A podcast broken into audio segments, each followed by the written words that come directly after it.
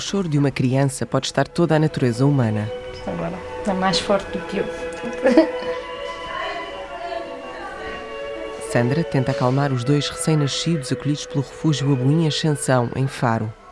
Um deles chegou com apenas 13 dias de vida. Estão bem. Dentro do possível. É. Conseguiu acalmá-la? Sim. Já são muitos anos.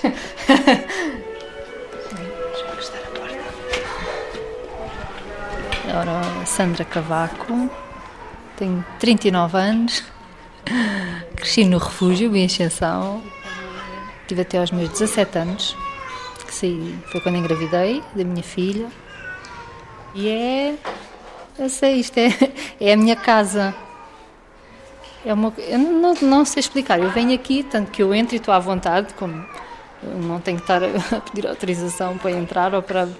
Porque lá está, eu, eu, eu sinto, não é assim, eu sou da casa. Isto é a minha casa, isto é a minha família. Estamos no pavilhão dos 0 aos 2 anos, uma das aulas da instituição que acolhe atualmente cerca de 70 crianças encaminhadas pelo Estado. Tem muitos mesmo agora, muitos bebés. Epá, é, tem muitos. No momento da visita estão cerca de 20 bebés, metade tem menos de um ano. Casinha de banho, com escovinha dos dentes, tudo igual. A meio da tarde, os berços estão vazios, as escovas de dentes alinhadas na prateleira da casa de banho, a sala de refeições silenciosa enquanto espera pelo jantar. Pronto, aqui é que a comida vem para aqui. Tem as cadeirinhas para eles poderem Sim, comer. tem, tem. Os bebés brincam numa sala acompanhados por três funcionários do refúgio. Oi.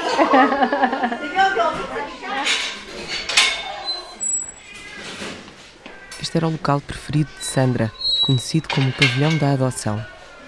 Eu ia ajudar as empregadas e ficava ali, salinhas com eles também. Ah, e a lavanderia. Vou Mas quando diz adoção, é este onde. Assim, é este. Ah, ok, portanto, dos mais pequeninos. Sim, que chama-se o pavilhão da adoção. Porque é o que toda a gente quer, é bebés. É verdade.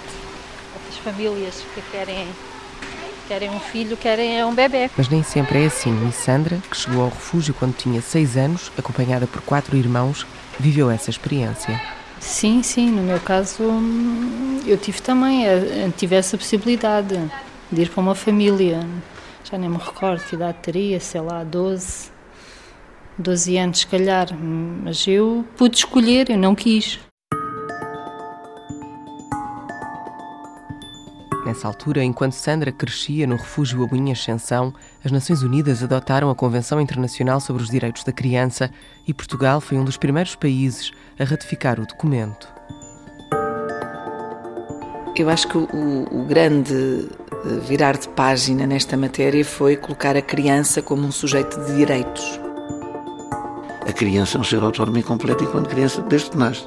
E nós temos que compreender o que isso significa, e a Convenção lá está, desde logo no artigo 1 a dizer que a criança é portadora de dignidade humana. Como, aliás, se diz no artigo 1 da Constituição da República Portuguesa. Há 30 anos não era tão considerado o, o direito da criança a ser ouvida. Todas as sociedades tiveram crianças, mas a forma como olhamos para as crianças e como as reconhecemos como sujeitos de direitos, com interesses próprios, tudo isso é muito recente. Debate sobre as condições de vida das crianças em Portugal, uma iniciativa do PRD hoje na Assembleia da República. Hermínio Martinho fez a primeira intervenção, lembrando os maiores problemas que afetam as crianças em Portugal. Pretendemos essencialmente uma reflexão conjunta do pouco que tem sido feito para defender as nossas crianças do abandono, da exploração, da pobreza, da marginalização. Situações que temos de reconhecer proliferam no nosso país e avançar também com propostas concretas que possam. O juiz conselheiro do Supremo Tribunal de Justiça, Álvaro Laborinho Lúcio, era então Ministro da Justiça e haveria de lançar as sementes de uma utopia. E em 1991 nós criamos as Comissões de Proteção de Menores, que depois deram as atuais comissões também. Nessa altura é curioso que eu recordo-me do debate no Parlamento em que eu dizia que havia uma utopia que acompanhava a criação das comissões. A utopia era que um dia Portugal pudesse ter uma comissão em cada um dos seus conselhos. Pois toda a gente achou que era utopia. Uh, percebi, obviamente, que uh, a utopia tinha o seu caminho traçado, não chegaria lá, pronto, não era possível. Pois bem, é isso que está a acontecer. Há salvo três ou quatro conselhos que não têm, um residualmente, mas nós temos as comissões no país inteiro. Isto, com as dificuldades que as comissões sempre tiveram, com algumas coisas incorretas que ainda hoje acontecem, isto vem dar uma leitura de, de, de, intencionalidade de proteção e de organização da proteção da criança em risco, ou em perigo, sobretudo em perigo, que era inimaginável em 1991. E, portanto, isso também contribuiu para nós irmos criando uma outra relação com a situação da criança, com os direitos da criança e com o respeito pelos direitos da criança. 1992 foi o ano da reforma educativa. Guilherme acabou o ciclo em junho. Este ano devia ingressar no sétimo dos nove anos de escolaridade obrigatória. Não gosto de poemas. Uma reportagem da RTP sobre trabalho infantil mostrava uma realidade que a magistrada Dulce Rocha conhecia de perto. Dás dinheiro aos teus pais ou não? Dou, todo. A minha primeira comarca foi Setúbal, há 30 anos. Eh, havia muitas, eh, muita pobreza. E o trabalho infantil era mais para o norte, mas tive alguns casos de trabalho infantil no, no, em Setúbal, casos de crianças que um, iam muito para os cafés, servir, servir jantares, e depois no dia seguinte estavam, um, estavam cheios de sono quando iam para a escola, muito abandono escolar, havia uma taxa enorme de abandono escolar e havia, tive alguns casos, poucos, mas tive, de crianças que trabalhavam em pedreiras e, e, e, também situações de, de crianças que eram exploradas sexualmente, e isso é que era o, o mais grave, não São é? três filhos e sete ainda em casa. Vivem da lavoura, da reforma do pai, mais da pensão que a Segurança Social atribui a Serafim. O que é que tu gostavas de ser quando fosses grande? Ir para a fábrica. Carlos tinha outras ambições, mas ficou-se pela quarta classe. Não quiseste seguir? O pai não deixou, tínhamos, tínhamos pouco, pouca gente, temos muito trabalho para fazer. Tu gostavas de ter seguido? Gostava. Por exemplo, em Lisboa havia muitas crianças de rua. Foi nessa altura, aliás, que conheci o projeto das crianças de rua do Instituto Apoio à Criança e fiquei muito bem impressionada, porque quando me aparecia um miúdo com a PSP sozinho, eu sabia que passado pouco tempo ele estaria lá outra vez, porque tinha partido uma montra, porque queria furtar um eletrodoméstico para vender, um, ou até produtos de orivesaria, eu sabia que dentro de pouco tempo ele estaria lá outra vez. E, e o que se passava é que se ele viesse acompanhado por um monitor do projeto Rua, já havia esperança de que uh, se integrasse num programa, uh, enfim, voltasse à escola, uh, tivesse algum, algum treino de competências, portanto, era menos provável que reaparecesse no, no tribunal e foi por isso que comecei a gostar de trabalhar com o Instituto de Apoio à Criança e me fiz associada. Dulce Rocha é há 12 anos presidente do Instituto de Apoio à Criança e, tal como Laborinho Lúcio, soma décadas de trabalho nesta área. Eu estive muito tempo à frente do Centro de Estudos Judiciários como diretor e aí privilegiou-se, numa altura em que praticamente poucos falavam disso, o trabalho, o estudo e a formação sobre os direitos da criança. Até aqui, todas estas competências se confiavam apenas aos tribunais.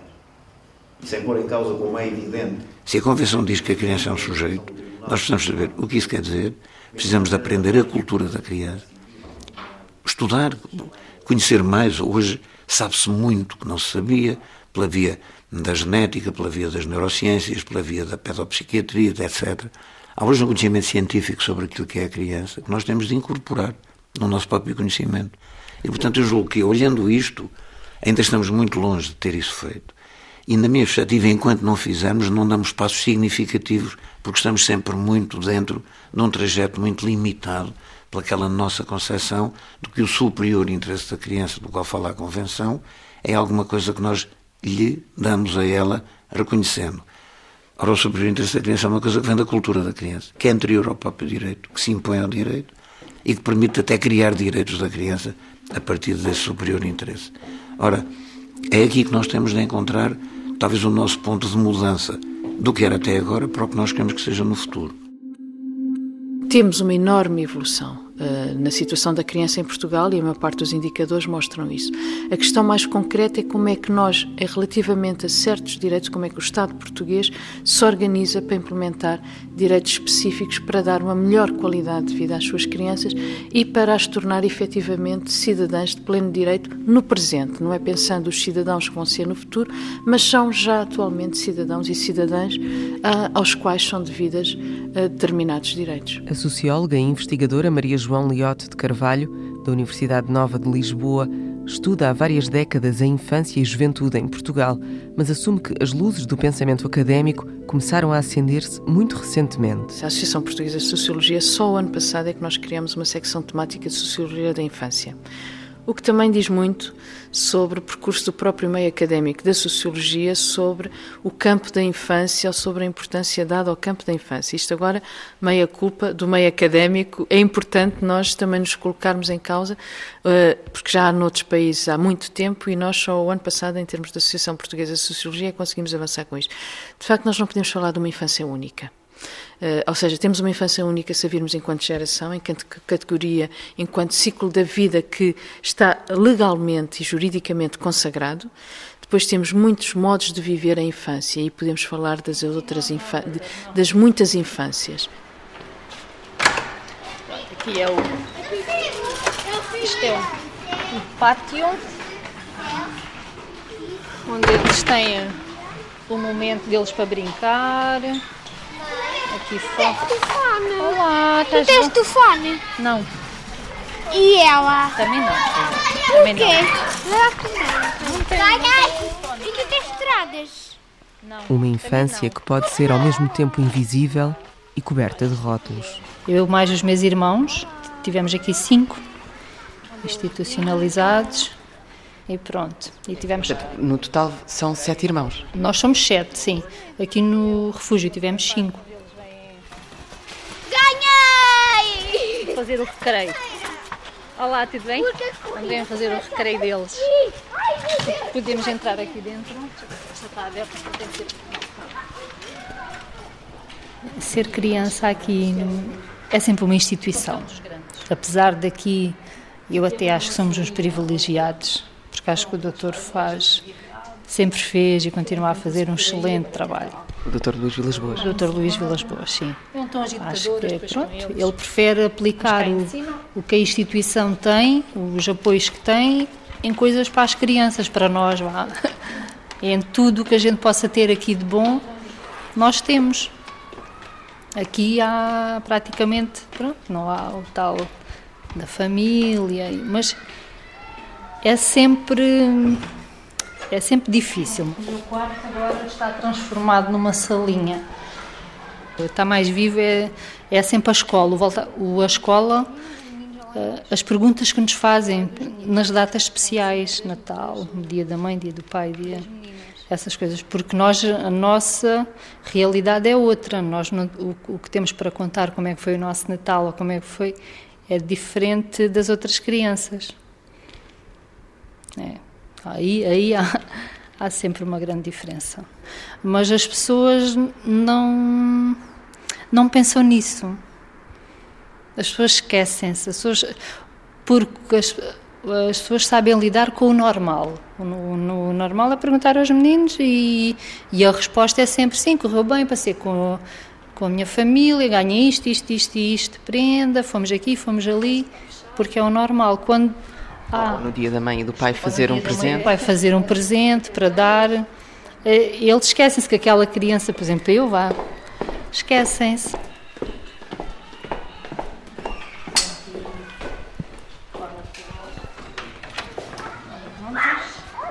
Vou falar num caso de uma pessoa conhecida, vá, amiga, quando soube que eu tinha estado no refúgio, disse-me: Ah, estiveste no refúgio, não parece. Isto é, é. A gente fica a pensar o quê? É, mas o que é que lhe respondeu? Pois eu disse, mas não parece como. Quem cresce numa instituição não tem que ser, se calhar, se andar sempre a queixar da vida, ou ser uma pessoa revoltada, ou ser uma pessoa delinquente. Não é nada disso. Mas há muito esta. Ah, E a gente sente isso, olha, aquele teve na casa dos rapazes, ou aquele teve num, na casa Pi, ou teve, e as pessoas associam a isso. As pessoas associam, pronto, a ser um delinquente ou alguém que não, que não sabe estar e que tem assim. Quando não, não é de todo. Não tem que ser assim.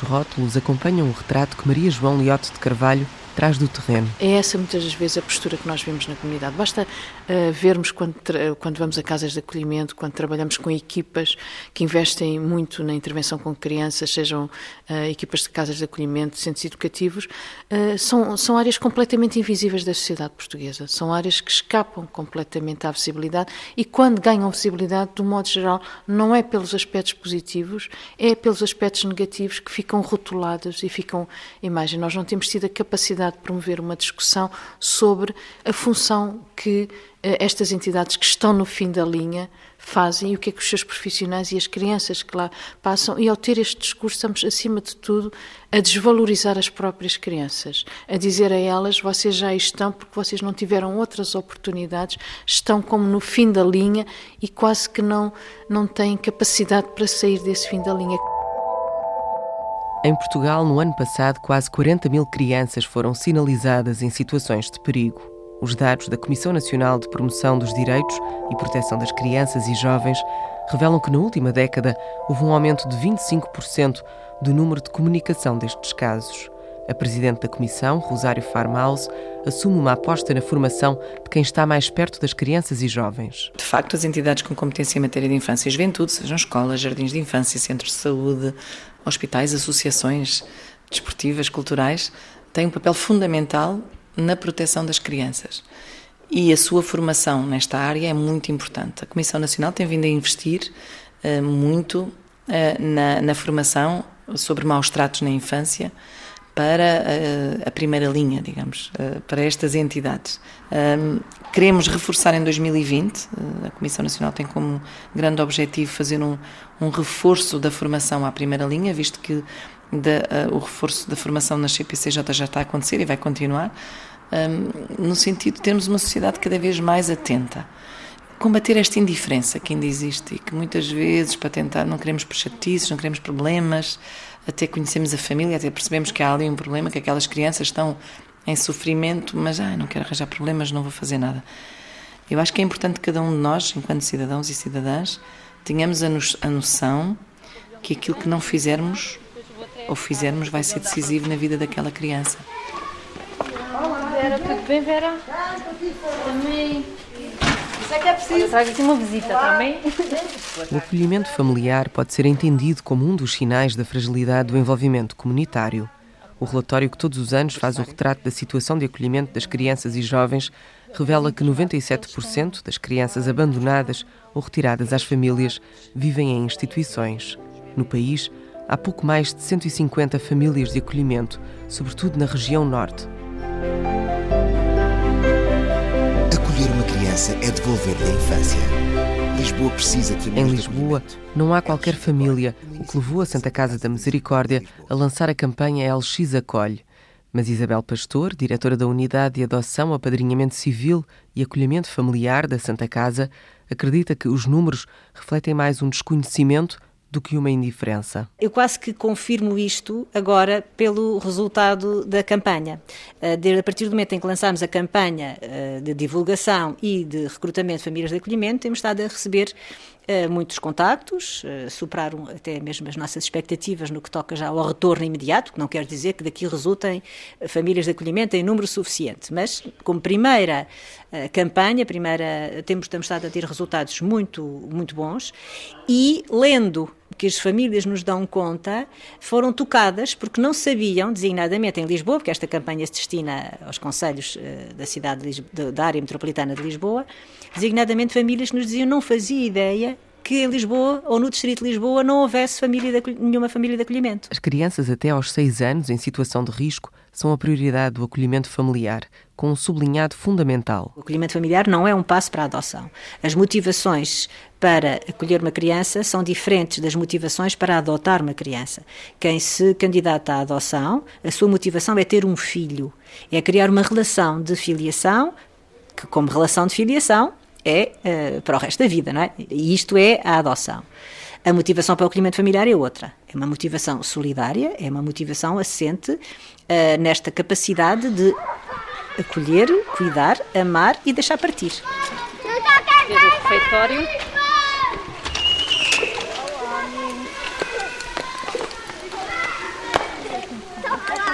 A campanha surge depois de ter sido publicada em setembro a regulamentação do acolhimento familiar, mais uma etapa num calendário político lento na avaliação da investigadora Maria João Liotte de Carvalho. Estamos em 2019. A aprovação da Convenção foi em 1989, 90 a ratificação pelo Estado português. Tivemos a alteração de toda a reforma do direito das crianças e dos jovens na transição de 1999 para 2001 e as regulamentações têm demorado muito e eu tenho dúvida que só por si e eu sou bastante crítica eh, em relação a alguns dos pontos-chave desta regulamentação do acolhimento familiar, porque há aqui uma questão de base do ponto de vista cultural e de pensarmos concretamente como é que cada uh, um de nós e como é que as comunidades se posicionam perante as próprias crianças que estão colocadas em situação de perigo. Este ano, o Comitê Independente de Peritos das Nações Unidas avaliou a aplicação da Convenção dos Direitos da Criança em Portugal sinalizando a dificuldade do Estado em passar da teoria à prática. A questão que este relatório aponta muito e é muito objetivo e é, e é, crítico, crítico no sentido construtivo, é dizer que a legislação e toda a parte legislativa portuguesa integra as normas internacionais no seu melhor espírito e na sua melhor concepção, mais avançada que muitos outros Estados, nomeadamente no campo europeu, mas depois eh, há uma enorme dificuldade da passagem do Estado para a prática, ou seja, há um desfazamento entre a lei e as práticas. Quer dizer, nós não podemos falar de leis boas ou leis más, temos é que falar como é que se passa do texto da lei para a vida no cotidiano das crianças. Não é propriamente pensar em dias comemorativos ou planos de ação uh, focados em determinado aspecto, como é que isto se torna eficaz e efetivo no cotidiano de todas as crianças e de cada criança em particular. Essa é uma das grandes questões que este relatório levanta. Ah, nunca tive muitos sonhos. não, não. Não sei, olha, sinceramente, agora olhando para trás, o meu tempo aqui, o crescer, a adolescência e essas. Uh, que a gente passa ali aquelas fases menos, menos boas. É só ir deixando levar, olha, vamos ver o que é que será a vida no futuro. Tirei um curso de, de escritório, de empregada administrativa, que na altura, para fazer o nono ano, foi quando então engravidei e que ainda estava aqui no refúgio. Mas depois conseguiu acabar esse curso e começou a trabalhar nessa área? Sim, sim, sim, consegui. Acabei o curso, minha filha nasceu e continuei a, para terminar o curso. Estive a estagiar na empresa onde e depois fiquei, mas entretanto depois foi assim havendo umas mudanças. E hoje então o que é que faz? Este, hoje em dia sou recepcionista num centro e trabalho numa loja de roupa. Tenho dois trabalhos. Está bem? Cristina está de folga, eu sei que eu estive com ela. Tá. sim, sim. Mas estive com ela, não está a agir? Na lavandaria, o cheiro a detergente e o ruído das máquinas industriais marcam o ritmo das rotinas que se repetem há décadas. Sandra olha para o passado e sorri quando para naquele momento em que tomou uma decisão que haveria de fazer do refúgio a sua casa. Tivesse a possibilidade de ir para uma família, já nem me recordo que idade teria, sei lá, 12, 12 anos, se calhar, mas eu pude escolher, eu não quis.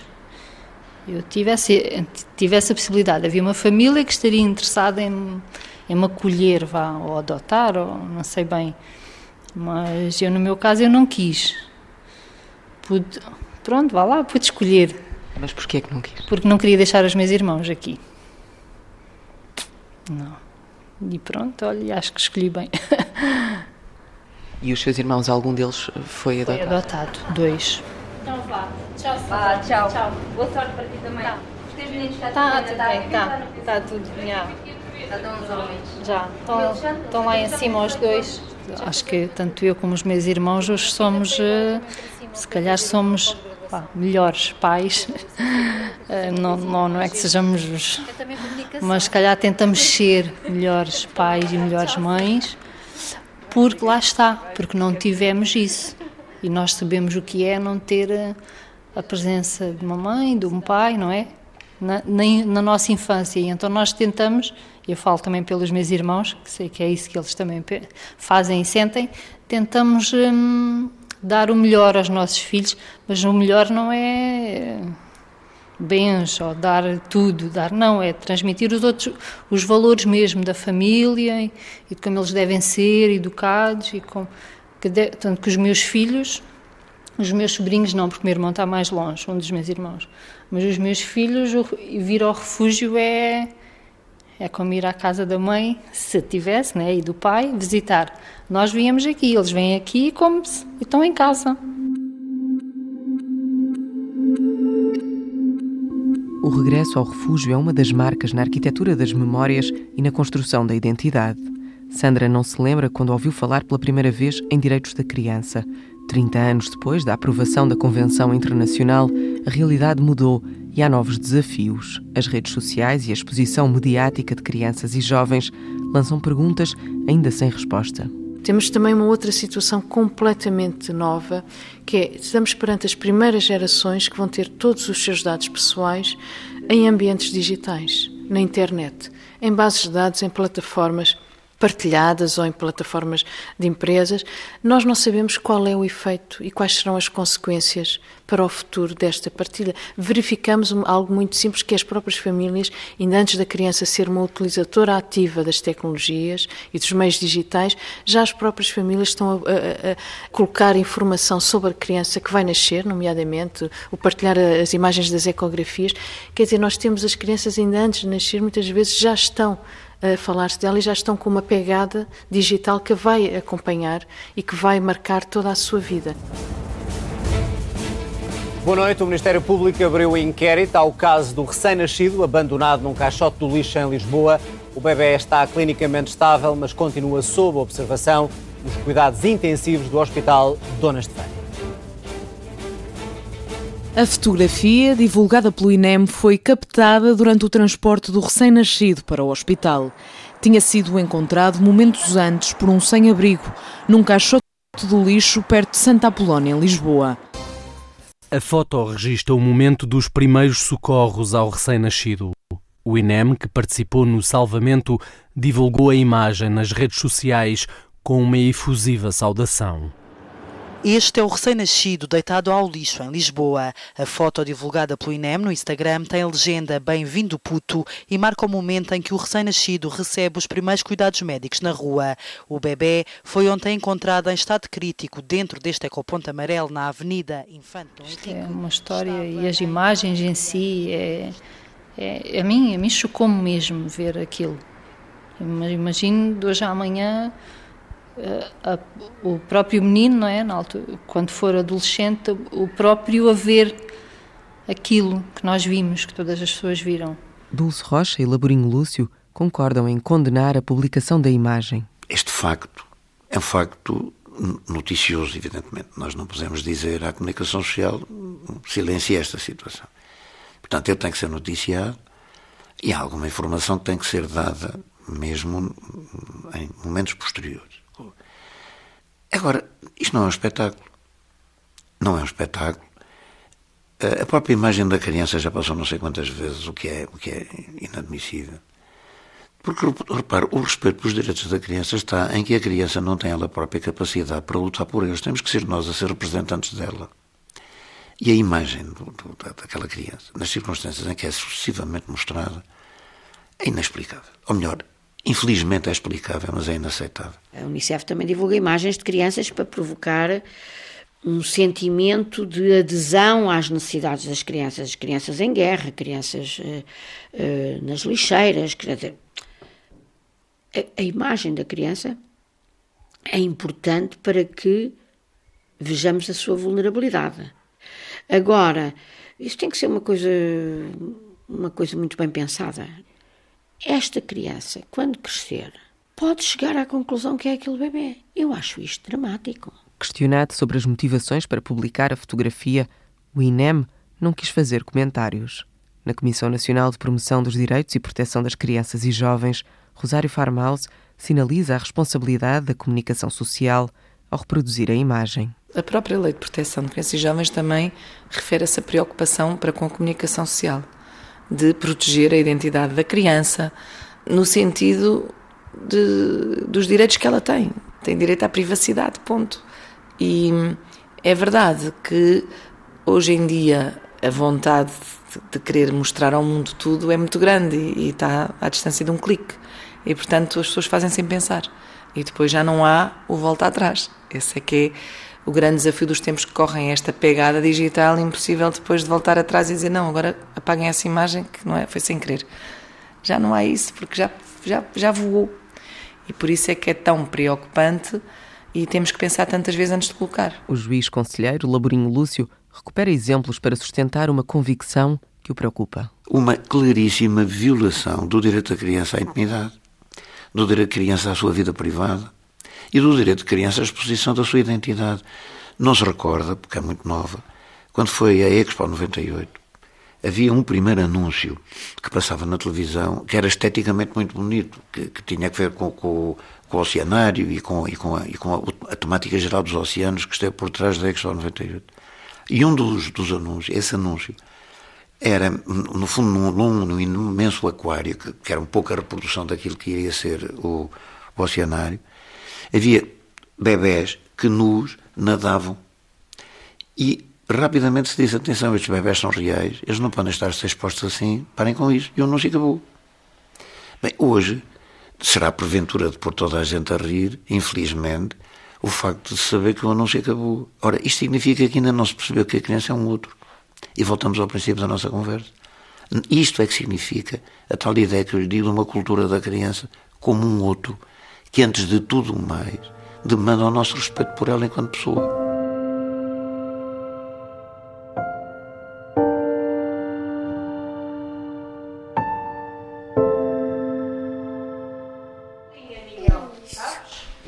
É um microfone.